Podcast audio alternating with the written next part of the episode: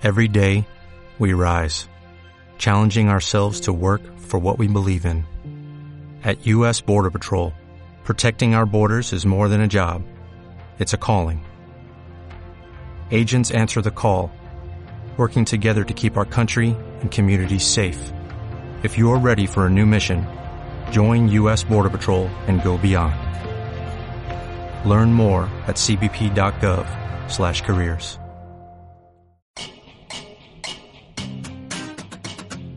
Hiperfocal, un podcast para aprender y disfrutar de la fotografía, con David Benito.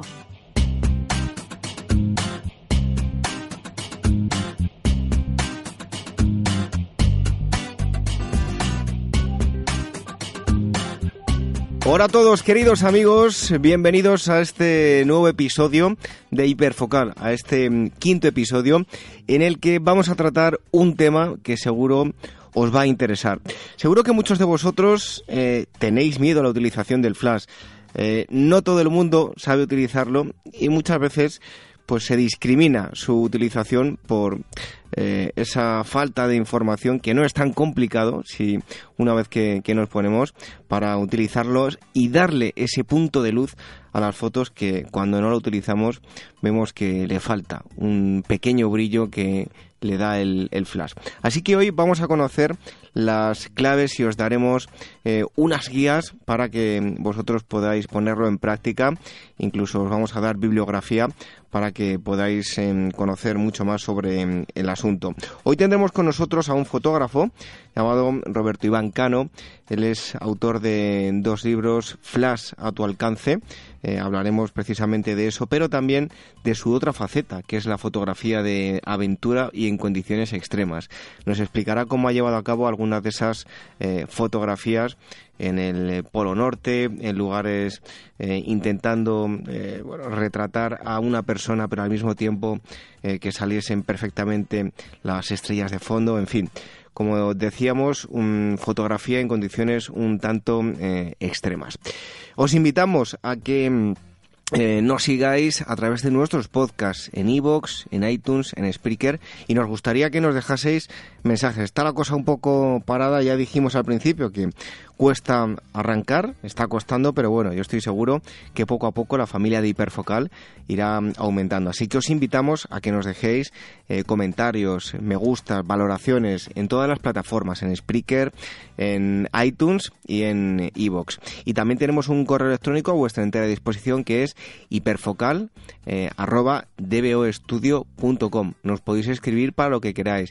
Si os gustaría que hablásemos con un fotógrafo eh, en concreto, si queréis que hablemos de algo, en fin, que tenéis ese correo a vuestra entera disposición. Y también tenéis unas redes sociales si queréis ver lo que vamos subiendo acerca de, del programa y, otras, eh, otros trabajos que, vamos realizando. Tenéis eh, varias redes sociales, uno de ellos es el Facebook de DBO Studio, lo buscáis muy fácil, DBO Studio, también el Instagram, igual, arroba DBO Estudio, y el Instagram mío propio, que es eh, arroba David Deol, donde subo eh, de todo un poco, sobre todo alguno de, algunos trabajos de fotografía de calle, algunos trabajos en, en estudio, y donde iremos subiendo también los enlaces del programa. Pues eh, bienvenidos todos a este programa número 5 de um, Hiperfocal. Y enseguida estamos con Roberto Iván Cano, aquí hablando de el flash, la utilización del flash y la fotografía de aventura y en condiciones extremas. Comenzamos este programa número 5 de Hiperfocal. Recibido un fuerte abrazo de este humilde servidor que os habla, David Benito. Descarga nuestros podcasts, toda la información en dboestudio.com.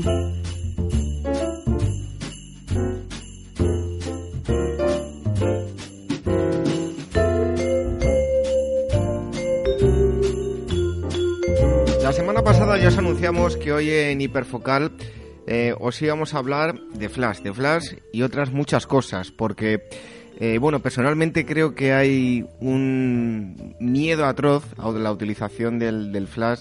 En muchas ocasiones se dice que no es necesario. Eh, yo no estoy de acuerdo con eso. Y hoy tenemos a alguien, perdón, que domina bastante el, el, flash. Y es que está con nosotros eh, Roberto Iván Cano, Él es fotógrafo freelance, está especializado en viajes y, deportes, tiene publicados varios libros, además de, muchos artículos, y dos de esos libros son El Flash a tu alcance, la imprescindible, y también eh, fotografía de aventura y en condiciones eh, extremas, ambos con Fotoclub de, de Anaya. Roberto Iván Cano, muchísimas gracias por estar con nosotros aquí en, en Hiperfocal. Muchísimas gracias a vosotros, un placer. Bueno, em, antes eh, era muy complicado hacerse con, un equipo profesional de fotografía, me refiero a hace unos cuantos años. Hoy en día es más accesible.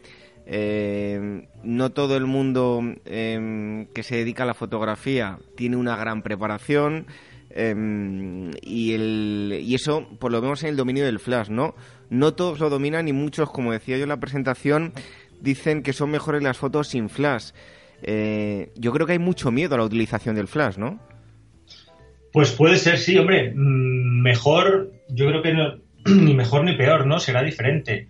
El flash tiene unas ventajas, unos inconvenientes, la luz natural tiene sus ventajas también y sus inconvenientes. Eh, lo difícil del flash es que tú no estás viendo lo que, lo que vas a hacer, ¿no? Entonces tienes que, tienes que imaginarte cómo va a quedar y eso pues conlleva una experiencia y una, y una práctica. Entonces, para mí ese es el miedo que la gente puede tener al flash, ¿no? Que no sabes cómo va a quedar realmente la foto porque no lo estás viendo. Bueno, y para entender cómo funciona un, flash, cómo funciona la luz, lo principal, y este es el punto de partida, y de ella es la experiencia y aprender muchas más cosas, pero es entender lo que es la ley del cuadrado de la distancia, ¿verdad? Bueno, eh, tú tienes que entender que el, flash, digamos, la luz se, eh, pierde intensidad eh, con el cuadrado de porque se dispersa de una forma radial desde el punto en el que se emite. Entonces, esto es un poco más física que otra cosa, es un poco lío a lo mejor. Pero bueno, eh, la cosa es que tú cuando, según te vas alejando, a cada, cada metro que te, que te alejas del flash, la intensidad se pierde con el cuadrado de la distancia de la que te estás alejando, de forma que estás a dos metros, pues ha perdido un cuarto de su intensidad si estás a 4 metros, un 16 algo de su intensidad. Y, así se va, perdiendo, se va perdiendo un poco la fuerza. Por eso no hay flashes que lleguen a una distancia increíble o necesitaríamos muchísima potencia para, llegar a esto. Em, yo tengo una, visión particular, no sé si la compartes tú. En muchas ocasiones, eh, cuando la gente eh, aprende la utilización ya no solo del flash, sino en la fotografía en general, ¿no? Em, tiende a mecanizar eh, ciertas cosas que, como nos ofrecen tantos automatismos ya, no sabemos lo que estamos haciendo. Si entendemos desde el principio eh, qué estamos utilizando y cómo se utiliza, más que utilizarlo, entender em, cómo funciona, yo creo que ahí disiparíamos muchas dudas, ¿no? Sí, claro, mm, desde luego. Entonces, pues, ah, pues entender cómo se va perdiendo la potencia a lo mejor con, la distancia, te puedes hacer una idea y luego entender también que, para mí lo siguiente más o, lo más importante es entender que, la luz del flash como destello no, funciona igual que la luz natural. Entonces, la, digamos que la velocidad de obturación no le va a afectar hasta, hasta un determinado límite por temas de, de, sincronización y tal, pero digamos que, la potencia del destello la vamos a regular con el diafragma solamente, mientras que, mientras que con la luz natural puedes jugar con la luz y, con, el, y con el diafragma. Bueno, con el ISO también, por supuesto, eh, que me quedo un poquito en el pasado. Bueno, en los casos en los que combinamos luz natural y luz de flash, em, de alguna forma se trata de, dominarlo para darle esa eh, luz necesaria para que digo yo, entre comillas, brille la foto, pero que no se apece el flash, ¿verdad? Claro. Bueno, hay que entender una cosa muy importante y es que hay mucha gente que dice, bueno, si hay mucha luz, no necesitas flash. Eh, eh, bueno, a lo mejor el flash no nos está sirviendo tanto para alumbrar, digamos, eh, sino que nos sirve un poco para iluminar. Entonces, a lo mejor hay mucha luz efectivamente en el ambiente, pero con un golpe de flash consigues dar volumen, consigues modelar en un retrato una cara, eh, que dé sombras, que, bueno, marcar rasgos, te, da una serie de ventajas por mucha luz que haya. Tú puedes, eh, ahí, está, ahí está lo bonito del flash, ¿no? Tú puedes eh, crear una luz base con la luz natural, con la, sí, con la luz ambiente, crear una, luz base, digamos, y luego con el flash mm, conseguir dar brillos y crear sombras donde te apetezca. Entonces ya no se trata tanto de, de iluminar o de alumbrar cuando no hay luz, sino, sino de conseguir la luz que quieres, ¿no? De conseguir modelar una figura. Em, tú eh, estuviste mucho tiempo en, un estudio eh, trabajando con, con, flashes. Em, ¿Te costó mucho eh, sistematizar cómo funciona la, luz de los flashes? Bueno, al final es, es un poco claro. Al final lo mejor para, para, aprender a utilizar esto es trabajar con alguien que sepa y ver, y ver cómo funciona. En, en un estudio tienes la ventaja de que los, los, flashes, los flashes de estudio, vamos, Mm, tienen una luz de modelado que es, que es bastante realista. Con los, con los flashes buenos, la luz de modelado te da una idea bastante real de cómo te va a quedar. Tú estás viendo con luz natural cómo va a ser un poco la, la, la, foto a posteriori. Entonces, bueno, así puedes ir viendo y luego lo importante es conocer tu equipo. Eh, hay veces que, aunque la luz de modelado no tira exactamente igual tu flash tira un poco más de destello de la luz de modelado que estás viendo, en fin, es conocer tu equipo y ver cómo funciona. Entonces esto es tirar muchas fotos, muchas fotos, muchas fotos, para ir hasta que ya conoces tu equipo y, entiendes bien, hay muchas veces ya que no te hace falta ni, ni poner el modelado porque sabes cómo va a ser. Oye, como tenemos em, oyentes que, parten también de, cero, que comienzan con la fotografía y como tú lo explicas en, el libro el, Flash a tu alcance, eh, ¿qué tipos de luz nos vamos a encontrar a la hora de, hacer un esquema de, iluminación?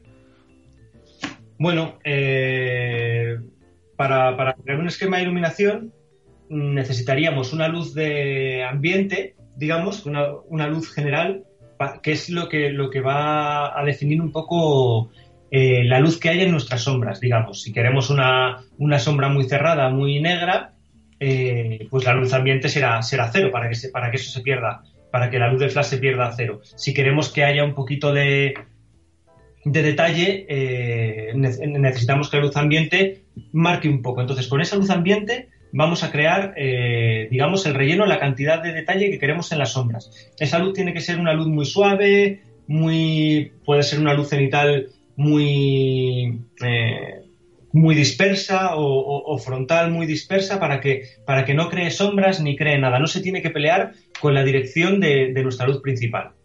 Vale, una vez que tenemos eh, la luz de relleno establecida, lo que necesitamos es una luz principal. La luz principal nos va a dar la dirección y nos va a dar el modelado, digamos, el, tono de brillo. Y entonces eh, se suele poner en una dirección o cenital o como queramos, dependiendo de lo que nos apetezca crear y, esa será la, mm, bueno, la luz principal y la que nos dé la dirección. Y luego tenemos los contras y los recortes, que suelen ser luces que se ponen desde atrás, que, te van a delimitar, la, te van a recortar la imagen contra el fondo y van a dar también volumen. Entonces yo, bueno, para un esquema más o menos básico, partiría de esta idea de crear, de crear con, con, este tres, con estos tres tipos de luces, empezar a crear los esquemas de iluminación en función de lo que queramos. Em, uno de los problemas mm, cuando utilizamos el, flash también es controlar eh, que no nos afecte la luz parásita, ¿no? ¿Qué, debemos hacer para esto? Bueno, eh, como he dicho antes, para a la luz del flash no le afecta, no le afecta, digamos, la velocidad, ¿no? Hasta llegado a un punto, eh, que es la velocidad de sincronización de, a la que sincroniza nuestra cámara. Si, la cámara es muy buena, te puede sincronizar hasta 200, 250 algo Luego hay, ya lo explico libro, es que esto es complicado, hay, muchas cosas. Luego hay sistemas de disparo rápido que puedes disparar a, más velocidades, pero bueno, eh, nos quedamos con un sistema básico. Eh, podemos sincronizar hasta un 250 de segundo, por ejemplo. Entonces, con este máximo de velocidad podemos intentar cortar, eh, eliminar la luz, la luz ambiente. Porque, bueno, podemos querer que haya luz ambiente en nuestra foto o que no la haya. Como dices tú, eliminar las luces parásitas. Entonces, para eliminar las luces parásitas, lo que podemos hacer es subir lo máximo posible la velocidad de obturación para que esa luz tome el menor protagonismo posible y que no se pelee con nuestro flash. Y luego, otra, otra opción, por supuesto, es llevar mm, banderas de recorte, digamos, pueden ser cartulinas negras o cartones negros para, para cortar, por ejemplo, si estás haciendo fotos en una habitación con un, con un halógeno muy fuerte en el techo que te da una luz cenital horrible y marca la, la luz de la, de la cara, pues intentar tapar con, pues eso, con, con reflectores negros o banderas o lo que sea, la luz que le está afectando a, la persona que está retratando, por, por suponer algo, y, una vez ya eliminadas esas luces que entran, disparar con los flashes. Y, si no puedes eliminarla porque está muy lejos, porque no llegas por lo que sea, pues eso, bajar el ISO y subir la velocidad todo lo máximo posible para que esa luz sea lo más significante que no se note en la foto, digamos. Y entonces ya le metes una potencia alta al flash y con el diafragma controlas eh, cuánto quieres que afecte. Esa sería una forma de, eliminar esa luz parásita. Bueno, eh, para todos aquellos que ya son iniciados, que, nos escuchan, ya poco a poco se van haciendo su equipo, pero mm, aquellos que se acaban de, iniciar, que tienen ganas de, hacer eh, fotos de estudio, que no tienen un estudio como tal, pero bueno, quieren ir haciéndose un equipo. ¿Qué material básico le recomiendas para, comenzar? Bueno, mmm, hay. No me quiero meter en marcas y en tuyos, ¿no? Pero es cierto que, por ejemplo, el Lincrom tiene un pack muy, muy barato eh, de, unos flashes con una potencia de 200 que ahora no sé cómo estará. La verdad es que hace tiempo que no, que no lo miro. Hace, eh, hace tiempo eh, costaban como 400 euros con el, pack de dos, de dos flashes, con, con, dos ventanas, con dos, con dos pies, y con eso puedes empezar a jugar. Es cierto, como ya hemos dicho, que, estaría bien tener tres puntos de luz, pero con dos ya puedes jugar con una, ya puedes crear una luz de relleno con uno de los flashes y con el otro empezar a dar una dirección. Y con eso puedes empezar a jugar. El contra lo puedes hacer a lo mejor con un reflector. Eh, bueno, yo para empezar, igual empezaría con este equipo lo más barato posible, que pues este pack de Linkron, por ejemplo, yo, yo compré los 400 hace, pues no sé, yo no me acuerdo de los, años que tienen mis flashes estos, y todavía aguantan.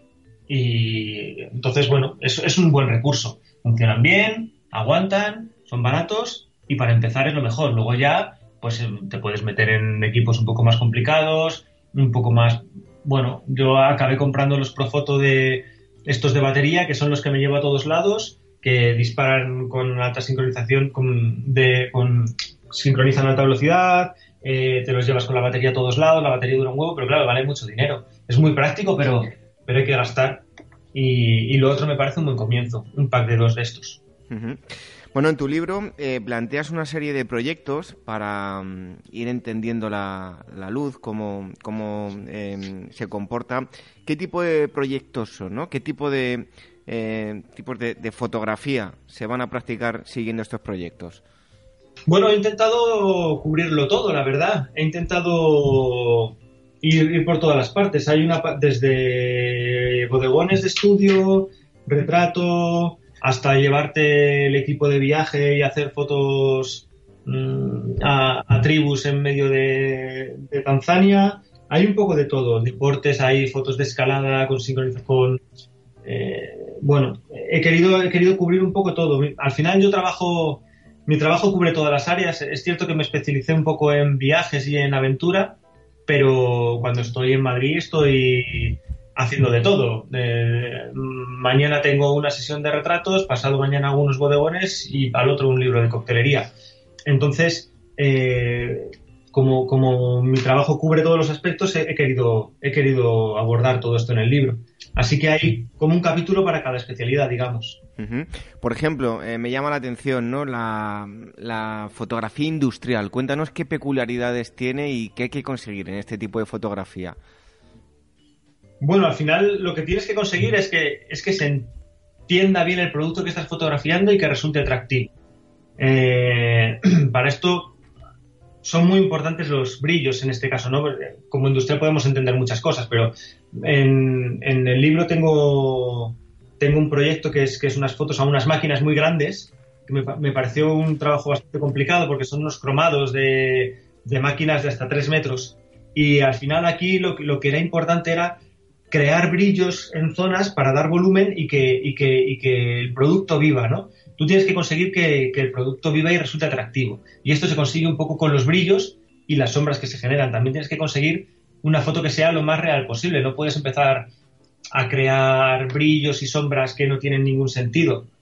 puedes crear una, dirección y a partir de ahí eh, darle, darle un poquito de interés al objeto. Bueno, eh, vemos también en, el libro lo, lo explicas, eh, si no me falla la memoria, tanto con productos, un bote de perfume, como con un sidecar, ¿no? Para la, fotografía de producto muchas veces no nos no hace falta que nos compliquemos la vida con em, eh, no me refiero a grandes esquemas, sino si tenemos poco material con un solo flash y haciendo los esquemas por separado, eh, luego podemos obtener grandes resultados, ¿verdad? Sí, claro, aquí, aquí hay mucha gente que me puede pegar, ¿no? Pero es cierto que, cuando te enfrentas, por ejemplo, lo que os comentaba antes de, un producto de dos o tres metros o un coche o un sidecar, si tú quieres hacer un sidecar en la calle, mm, muy iluminado y creando brillos y creando un montón de sombras y tal, tienes varias opciones. O te llevas siete flashes autónomos a, la calle o, con, o con un solo flash, dejando la cámara quieta en un trípode, puedes ir creando los brillos que te interesan yo lo que hago muchas veces es, eh, bueno, eh, dejas la cámara en el trípode quieta y empiezas a hacer fotos. Y con cada foto ilumino una parte del sidecar, por ejemplo. Pues que necesito un brillo de contra para que resalte, mm, bueno, pues eh, yo qué sé, los, asientos, por ejemplo, el cuero de los asientos que brille. Pues me, me, creo ese brillo con, con, un disparo. Vale, ahora necesito que el cárter brille porque es muy bonito, porque tal, pues me genero el brillo y la luz del cárter, luego las ruedas, luego tal. Y entonces genero como 10 archivos, digamos, 10 fotos que meto por capas en Photoshop. Y luego, con, con ayuda de máscaras de ajuste, eh, voy borrando las zonas que me interesan. Y entonces creo una, una, la imagen total es, está formada por 10 fotos. Y entonces al final me he creado una iluminación muy complicada con, una, con un producto muy grande con un solo flash. Entonces, bueno, es una forma de trabajar sin más. ¿eh? Hay mucha gente que, muchas tendencias de solo RAW o tal, que, pintan con luz y pintan con, eh, bueno, pues se van con, luz continua y, con un solo disparo, una exposición larga de 30 segundos, un minuto lo que sea, eh, van pintando y crean, crean el dibujo que les apetezca. Y a mí me parece estupendo, me parece complicado, me parece un reto y me gusta mucho la técnica, ¿no? Pero es cierto que creo cuando te enfrentas a un, a un, a un encargo, con esta, con, con, este, con esta forma de trabajar tienes más control del resultado final. Y a mí lo que me interesa es conseguir la imagen lo más perfecta posible y lo más controlada, lo más como yo quiero. Entonces, he encontrado este sistema. Los puristas se me echarán un poco encima, a lo mejor. No se trata tanto de, de ser purista o de tomar una foto tal como de conseguir el mejor resultado posible. Y para mí la forma de conseguir el mejor resultado posible es esta. Hombre, yo creo que hay que adaptarse a, los medios que, tenemos y si hoy en día eh, pues el Photoshop o cualquier otro programa nos permite hacer eso, ¿por qué vamos a, rechazar, no? Y creo que es una forma también muy didáctica de aprender eh, cómo posicionar cada punto de luz con muy pocos medios, ¿no?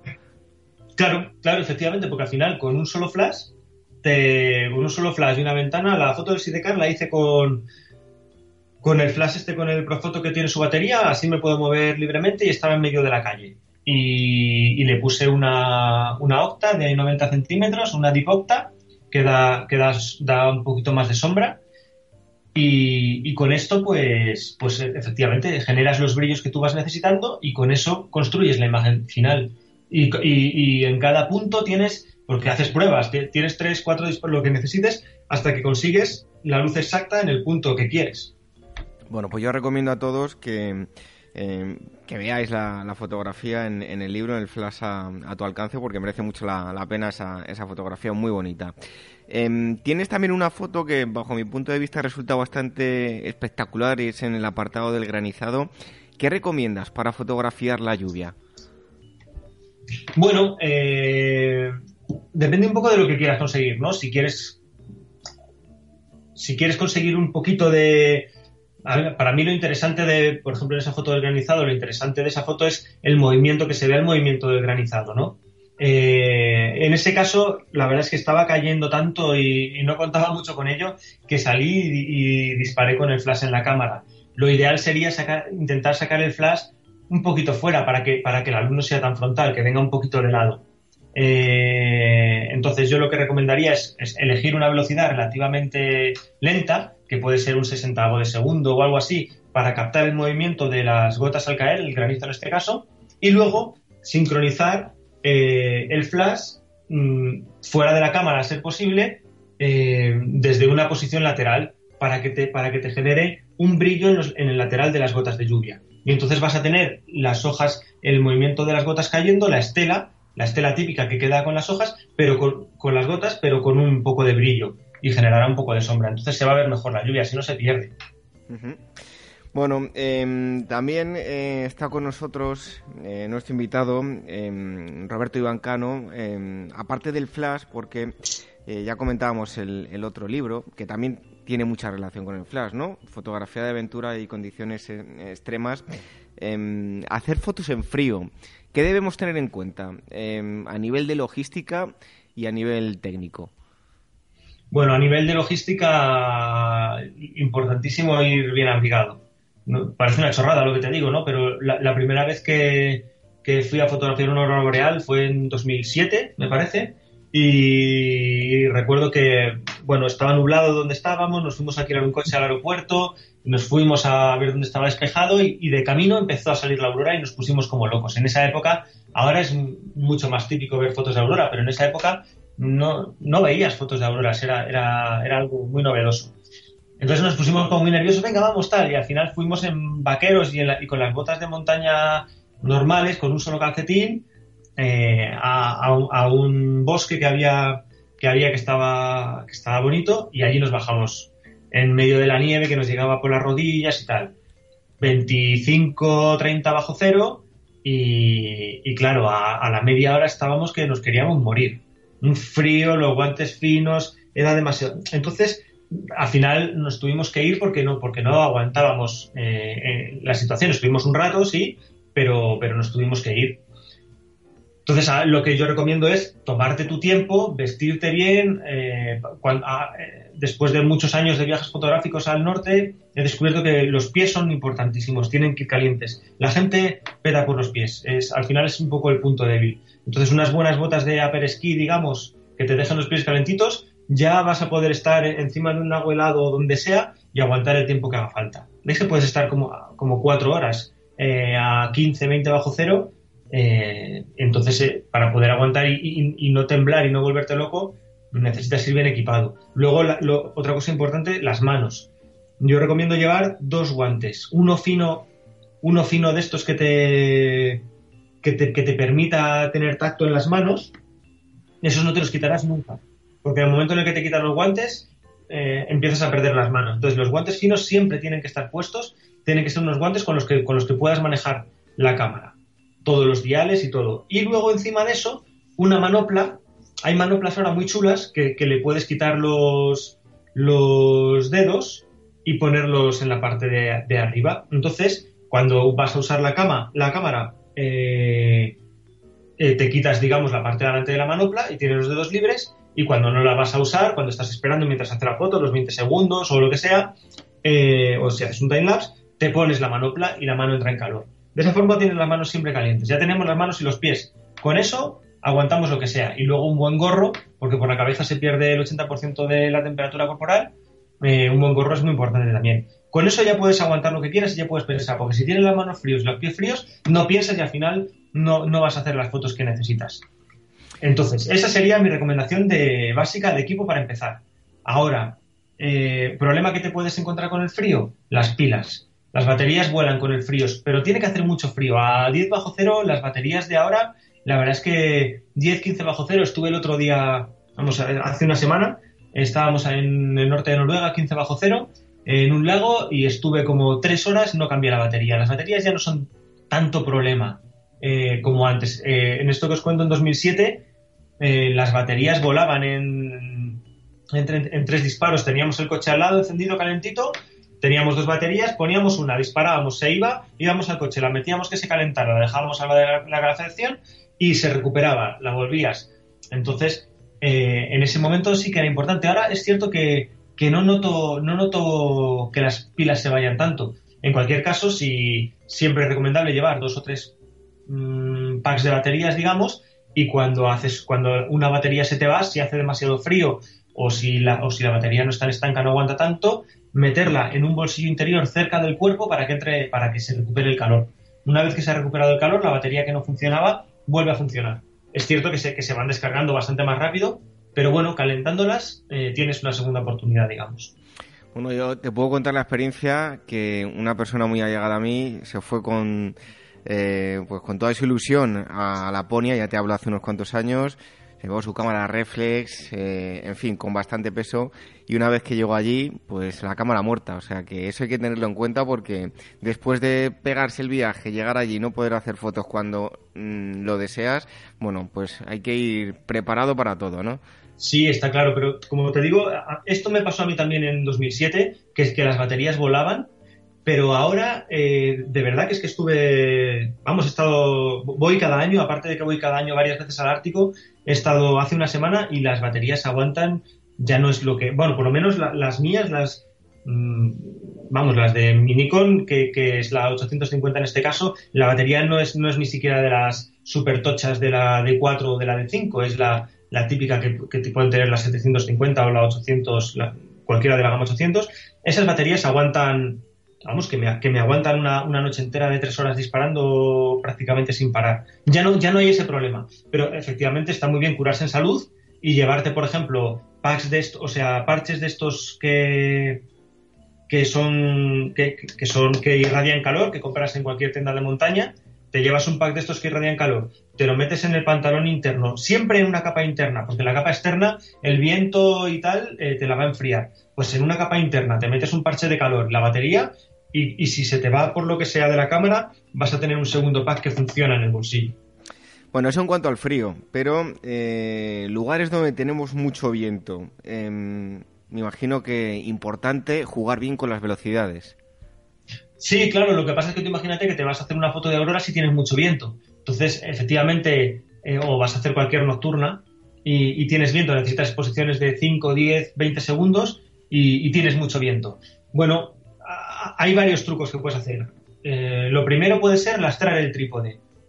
muchos trípodes tienen abajo un ganchito, digamos, en, lo que es la, la barra principal, tienen un ganchito donde tú puedes meter ahí un peso, que puede ser tu mochila, por ejemplo. Entonces, lastrando el trípode le vas a dar, le, vas a dar estabilidad. Otro, otro punto a seguir puede ser quitar cosas que te puedan hacer de vela en, el, en, la parte alta donde está la cámara, como puede ser, por ejemplo, la cinta del cuello. La cinta del cuello se mueve con el viento y te está moviendo la cámara, pues eso quitarlo. O, o asegurarlo o atarlo para que no se mueva y no te haga vela. Y lo siguiente es usar tu cuerpo como, como, como parasol, digamos, como para, para, poner tu cuerpo entre, entre el viento y el trípode para, para conseguir que, le llegue la menor intensidad posible. Entonces, con estas tres cosas son las que se me han ocurrido a mí para, para minimizar los efectos del viento. Bueno, em, el frío, el viento, eh, la noche, ya nos comentabas algo. ¿Qué no debe faltar? Aparte de, eh, es aconsejable ir acompañados, por lo que pueda pasar siempre en la noche, pues podemos tener algún percance y no es agradable. Pero ¿qué no debe faltar en nuestra mochila? Como decías, para el frío, eh, pues a nivel de usuario, de, no como fotógrafo, sino como persona normal y eh, también a nivel técnico, que no nos puede faltar para hacer fotografía nocturna. Bueno, para, hacer fotografía nocturna, por supuesto, necesitas el trípode. Eh, lo siguiente sería un cable disparador, aunque bueno, esto, esto se puede, se puede, ¿cómo se dice? Eh, lo puedes sustituir por varias cosas. Si no tienes un cable disparador, puedes hacer las fotos con el temporizador de la cámara. La cosa es que tú cuando disparas con el dedo mueves un poquito la cámara, entonces lo ideal es tocar lo menos posible la cámara. Pero si, si por lo que sea se te rompe el disparador, pues tienes el temporizador, das el temporizador, eso está un tiempo, los dos segundos lo pones al mínimo para que no sea, para que no sea muy pesado estar esperando entre cada foto y cada foto, y, y así, y así evitas la, esa vibración que no tienes el disparador o que quieres hacer, por ejemplo, una exposición de porque el disparador te va, te va a valer, digamos, hasta los 30 segundos. Pero si tú, por lo que sea, quieres hacer una foto de 5 minutos y no tienes cable disparador, porque si te ha perdido, porque no lo has comprado, porque si te ha olvidado en tu casa, eh, hay un truco que es llevar. Yo siempre llevo una, goma en, la mochila. Y entonces con, con, la, con una goma y una pelotita que te puedes hacer de papel o de lo que sea, eh, te, puedes improvisar un cable disparador. Pones el temporizador para disparar en bull, por ejemplo, exposiciones de 5 minutos si quieres hacer unas estrellas movidas, por decir algo. Eh, pones la cámara en bull pones el temporizador y, pones la pelotita encima del disparador y, la goma para que se mantenga apretada. Entonces, cuando eh, lo dejas en 10 segundos, por ejemplo, el, el, disparador, pones la pelotita, aprietas la goma y, ya se queda apretado. Entonces no necesitas el cable disparador. Esto lo digo como chapucilla para, porque a, todos nos ha pasado que se nos ha perdido el cable, que se nos ha roto, que lo que sea, pues es un, es un extra. Otra cosa muy importante a la hora de, para llevar contigo, una linternita. Yo llevo siempre un, bueno, el, frontal, por supuesto, eh, y luego si sales con gente a hacer fotos, lo ideal es que tenga una luz roja que no dé demasiada intensidad, que tú puedas tapar y que puedas ver los ajustes de tu cámara sin molestar al que está al lado. Porque si, si tú enciendes un frontal, eh, estás disparando con varios amigos o lo que sea, y enciendes tu frontal, pues les estás fastidiando la foto. Entonces, tener un frontal con una luz muy pequeña, muy suave de estas rojas, le pones la mano y puedes ver tu, tu, objetivo, digamos, colocar tu cámara, el, el enfoque donde quieras y todo, sin necesidad de, de molestar a los demás.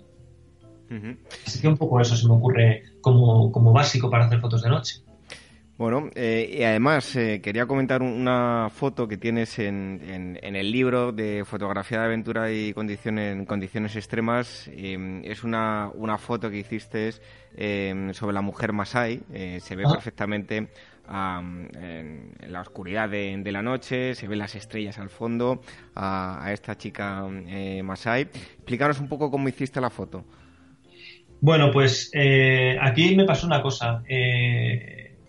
Eh, no sé, no sé, tengo varias versiones de esa foto, no sé cuál puse ahora mismo en el libro, no lo recuerdo, pero habíamos comprado una, unas luces que se conectaban a una batería para, para utilizar para, para luz ambiente, digamos, ¿no? Entonces yo utilizaba una luz desnuda. Una luz desnuda es, es como una bombilla, digamos, y se genera para utilizar ambiente. Es como si tú llegas a una habitación dentro de, por ejemplo, dentro de las, de las casas de los bomas de, los masáis, tú pones esa bombillita conectada a una batería porque ellos no tienen luz, luz eléctrica y con eso generaba un poco de luz ambiente. Entonces, en, la foto que, me pides que comente, eh, quería utilizar esas bombillas, las puse detrás de la chica eh, para, para, que se iluminara un poquito la, cabaña que estaba detrás, ¿no?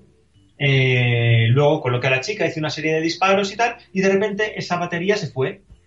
Duró poco, la, compré en un indio en, ¿cómo se llama esto? En, eh, bueno, cuando llegué a Tanzania y la verdad es que era una mierda la batería que aguantó como tres minutos y se fue. La cargamos y se fue enseguida.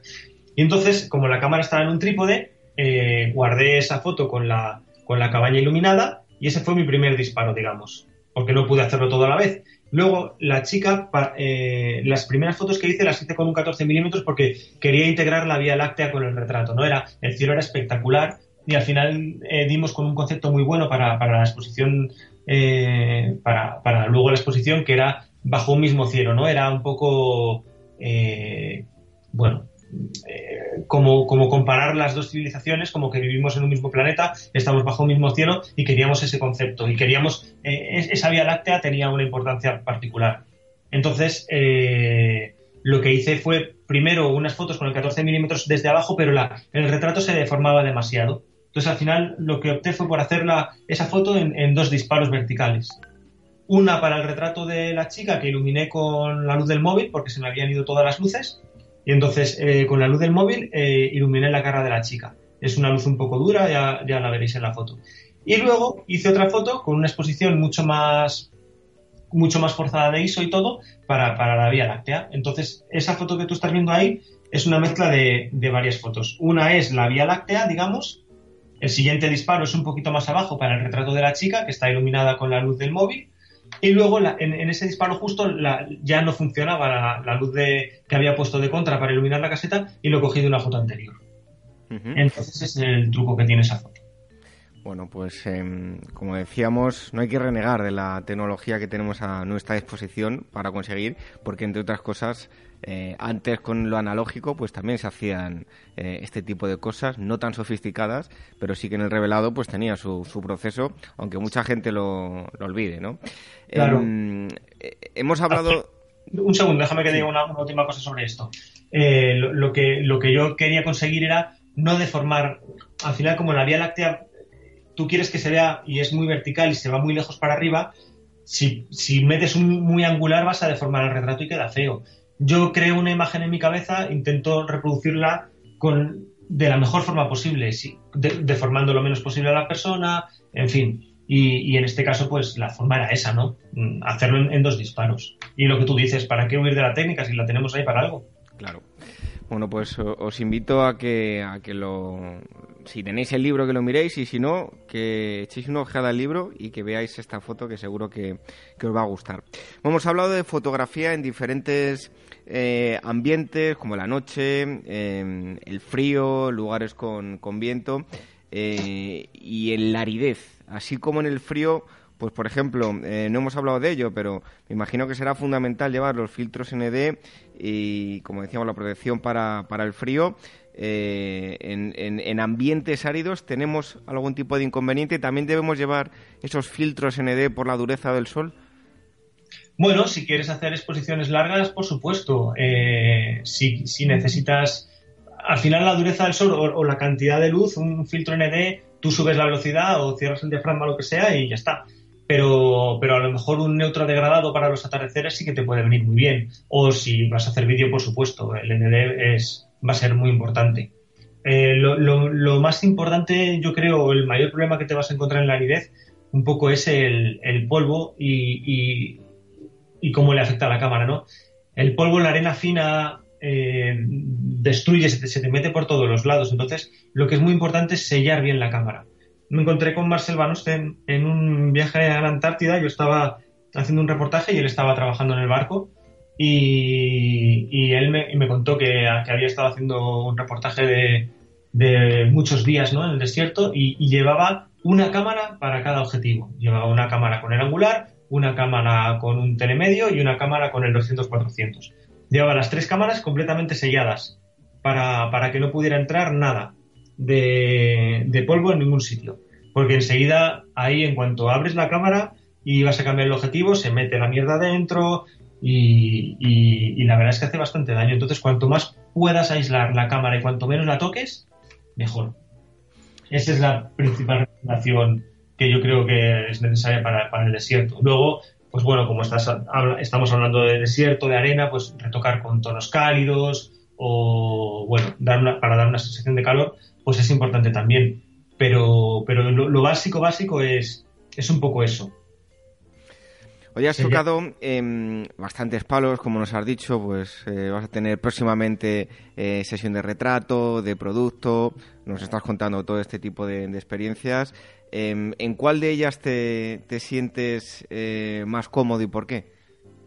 El frío. Al final, al final el frío es, es un poco mi especialidad. Llevo pues 10 años viajando al Ártico y voy cada año, voy cada año incluso varias veces, puedo pasar dos meses en invierno en el norte y, es lo que más me lo que más me gusta. Eh, al final el Ártico por el tipo de luz, por la magia de las auroras, por, por las condiciones tan extremas que encuentras allí y las peculiaridades es, tiene algo mágico que me, que me atrae y que, que me hace volver cada año. Oye, mucha gente que está eh, empezando em, y quiere dedicarse a algo, pues pongamos ese ejemplo, ¿no? Eh, el frío, en el Ártico, ir a hacer fotografías allí, no tiene los medios eh, necesarios, pero quiere dedicarse a ello. Muchas veces la fotografía pues te va llevando por caminos que tú mismo desconoces y mm, te centras en algo que en principio no tenías pensado, pero bueno, las, los caminos te llevan hasta ahí, ¿no? para hacer lo que tú has hecho, ¿no? ¿Qué le recomiendas a, alguien que, empieza, que quiere dedicarse a la fotografía, que no tiene todos los medios, pero que, bueno, pues tiene mucho empeño y, quiere terminar haciendo este tipo de, trabajos? Bueno, al final, en, mi caso, te voy a decir lo que, lo que me ha funcionado a mí, ¿vale? A mí me, me, ha funcionado combinar el, el, trabajo en casa, que puede ser, pues eso. Yo hago todos los encargos que me entran o, todos los que soy capaz de, abarcar, ¿no? hago de todo, bodegones, retratos, eh, lo que sea. Todo lo que entre, mm, lo hago. Y, procuro trabajar todos los días del año. Entonces, eh, luego combino esta parte de trabajo en Madrid, que es la que me da de comer, digamos, porque es cierto que el, mundo viajes hoy por hoy está muy complicado. Cuando empecé hace 15 años, las revistas pagaban prácticamente el doble de lo que están pagando ahora. Es cierto que tenías carretes y bueno, pero, pero se pagaba mucho más de lo que se paga ahora. Entonces, vivir ahora de los viajes es muy jodido o, muy sacrificado. Mm, entonces, en mi, en mi, caso, y creo que para alguien que empieza, que no tiene los contactos para, para vender los reportajes, que no tal, que, bueno, eh, una buena forma es trabajar en casa, trabajar en su ciudad, hacer todo tipo de encargos que, te den dinero y luego, de repente, coger pues, eh, una parte de, esos ingresos y dedicarla a tu pasión, que es viajar, que es, eh, pues en mi caso, irme al Ártico. poco a poco y cuando vayas haciendo un portfolio, te empezarán a llover las propuestas, eh, ya podrás ir a una revista, ofrecer temas, ya podrás ir a eh, hacer exposiciones, ya podrás eh, tener un portfolio para montar un viaje fotográfico, ya podrás hacer una serie de cosas. Pero claro, para generar ese portfolio de cero, necesitas un trabajo en tu ciudad que te dé la economía para irte al norte, claro.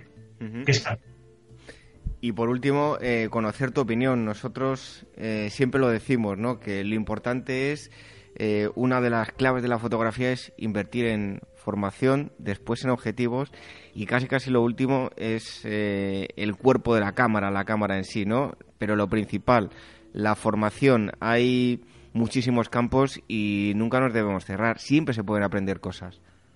Hombre, por supuesto, hay que, vamos, se aprende cada día y más con esto, como, como evoluciona la técnica y como evoluciona todo. Eh, yo, yo procuro estudiar por lo menos tres horas a la semana, dedicar un día, una tarde o varios días, una hora, un par de horas a estudiar, a ver tutoriales, a ver cosas. No hay que parar de aprender nunca, porque siempre hay cosas nuevas y creer que lo sabes todo es el mayor error, ¿no? Entonces sí que hay que estar formándose siempre y, y viendo y viendo estilos y viendo fotos y viendo y viendo y viendo, porque al final tu cultura visual es lo que te va a dar las armas cuando estés en un, en un destino o, en un encargo para... Ya no eres consciente de, lo que has visto, ya no es que copies, pero, pero sí que has visto un poquito de aquí, un poquito de allí, un poquito de allí, y de todo lo que has visto puedes hacerte una idea de lo que puedes crear. Entonces, tener una, una, una cultura visual vasta es muy importante para, para, para tu desarrollo como fotógrafo, por supuesto. Bueno, todos aquellos oyentes, ¿dónde te pueden encontrar? Eh, bueno, pues eh, la verdad es que en redes sociales lo más activo que tengo ahora mismo es el Instagram, que es arroba Robert el Facebook Robert Ivancano y la página personal es Robert Ivancano Photography, pero bueno, desde, o desde la personal o desde la profesional podemos estar en contacto. Y mi página web es robertivancano.com, que la verdad es que la tengo un poquito eh, un poquito viejuna, debería dedicarle un poco de tiempo a, actualizarla. Lo, mejor es, y sobre todo para, para tener un, trato de tú a tú, si queréis hablar o si queréis hacer cualquier pregunta o lo que sea, a través de Instagram o de Facebook. Encantado de responderos lo que sea. Bueno, yo creo que para todos los fotógrafos lo que, lo que más nos cuesta es mantener al día la página web y es eh, de las cosas más pesadas, ¿no? ya te digo, es que al final es cierto que, claro, al final como, como le dedicas tanto tiempo a las redes sociales eh, y ahí vas actualizando todo y tienes tu día a día y tienes todo, ya igual la página web ha perdido un poquito de, de, protagonismo, ¿no? Y, se queda un poco en segundo plano, por lo menos en mi caso, ¿eh? No digo que, sea esto así. Y es cierto que, que, la mía, pues igual hace un año y pico que no la toco, quitando alguna publicación que me ha apetecido meter en la, en la sección de publicaciones, el resto de fotos, los últimos viajes, los viajes de los últimos cuatro años no están metidos en, la página web, por ejemplo, para que te hagas una idea. Es un desastre.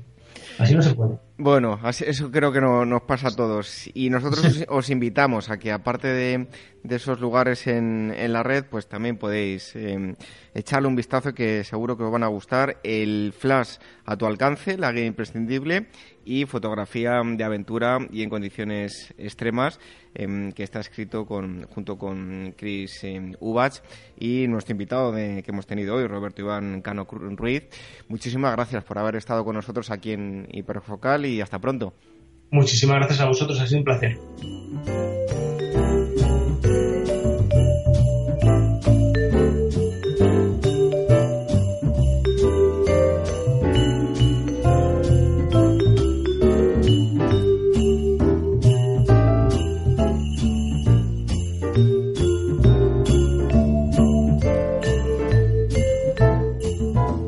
Nuestro correo electrónico hiperfocal.dboestudio.com.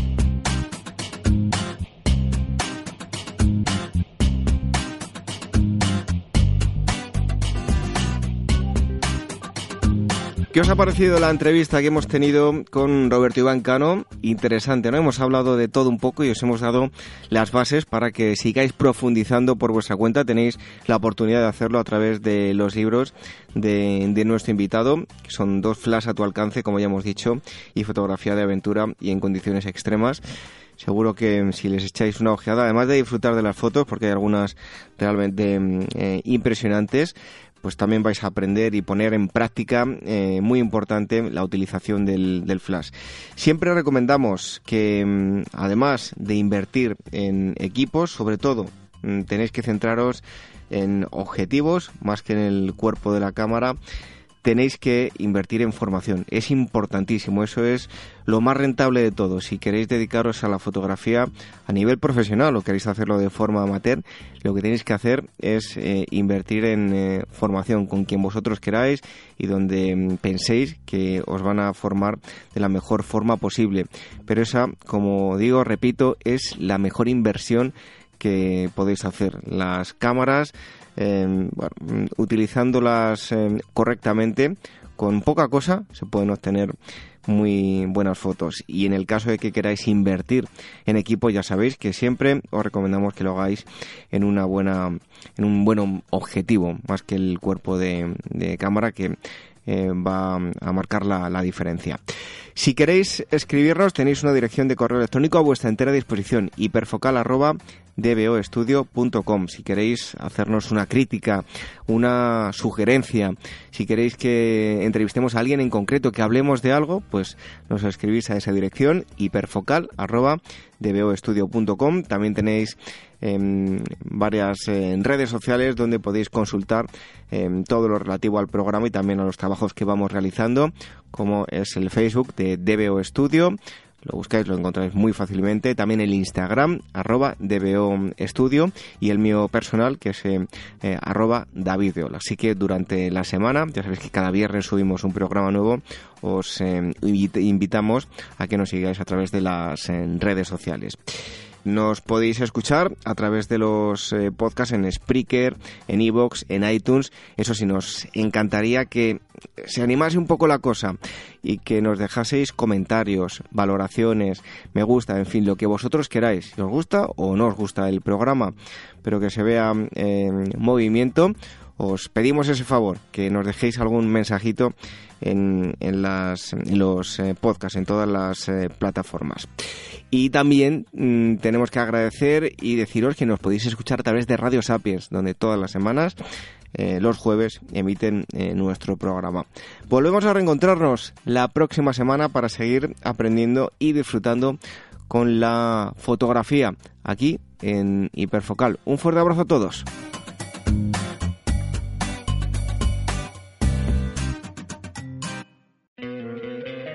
Te encantaría tener 100 dólares extra en tu bolsillo? Haz que un experto bilingüe de TurboTax declare tus impuestos para el 31 de marzo y obtén 100 dólares de vuelta al instante. Porque no importa cuáles hayan sido tus logros del año pasado, TurboTax hace que cuenten. Obtén 100 dólares de vuelta y tus impuestos con 100% de precisión. Solo con Intuit TurboTax. Debes declarar para el 31 de marzo. Crédito solo aplicable al costo de la presentación federal con TurboTax Full Service. Oferta sujeta a cambios o cancelación en cualquier momento.